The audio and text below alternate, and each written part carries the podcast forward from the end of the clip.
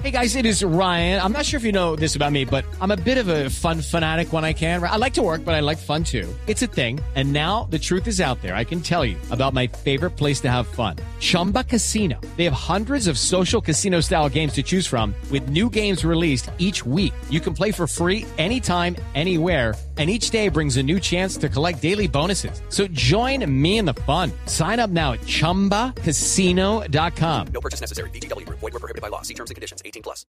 3 de la tarde, 30 minutos. Las noticias, las más importantes a esta hora. Transmilenio contempla imponer sanciones hasta de 200 mil pesos para quienes se colen en el sistema de transporte. Daniela Morales. El gerente de Transmilenio, Sergio París, explicó que quienes invadan los carriles exclusivos de Transmilenio, donde ahora existen barreras, podrá recibir un comparendo entre 200 y 220 mil pesos. Hemos venido estudiando, compañía de la Policía Nacional, que los carriles de Transmilenio es prohibido, como atravesarse una carrilera, el paso de peatones.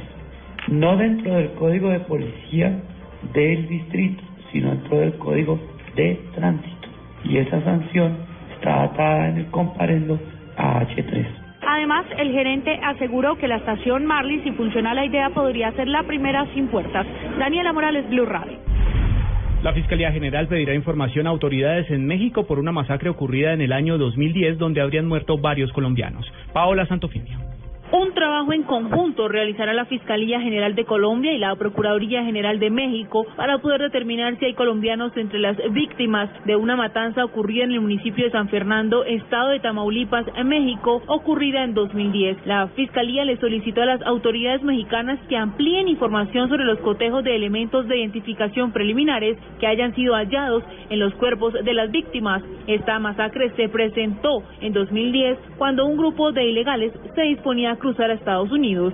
Paola Santofimio, Blue Radio.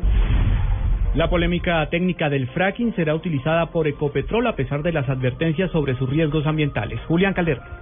Desde que asumió como presidente de Ecopetrol, Juan Carlos Echeverry no ha descartado que la compañía vaya a emplear el fracturamiento hidráulico o fracking en sus labores de exploración y producción de crudo. De hecho, ha asegurado que en la actual coyuntura no se puede dejar de lado esta herramienta, pero si se hace tendrá que hacerse con toda la seguridad del caso. Esto dijo en su momento Echeverry. Las tecnologías son buenas. El punto no es si se deben usar no, sino cómo. Lo que tenemos es que usar tecnologías garantizando que sean limpias con el medio ambiente, que promuevan el bienestar de las comunidades, que sean contratadas con condiciones de ética y de probidad y que sean eficientes. La petrolera colombiana argumenta que así como se ha hecho en países como Estados Unidos, Colombia está en capacidad de implementar nuevas tecnologías en materia de hidrocarburos. Julián Calderón, Blue Radio. Lo más importante en el mundo, el petróleo tuvo una ligera alza en el mercado de Nueva York con el precio del barril WTI ganando 27 centavos, llegando a un precio de 51,91 dólares. Ampliación de estas y otras informaciones en blurradio.com. Continúen con Blog Deportivo.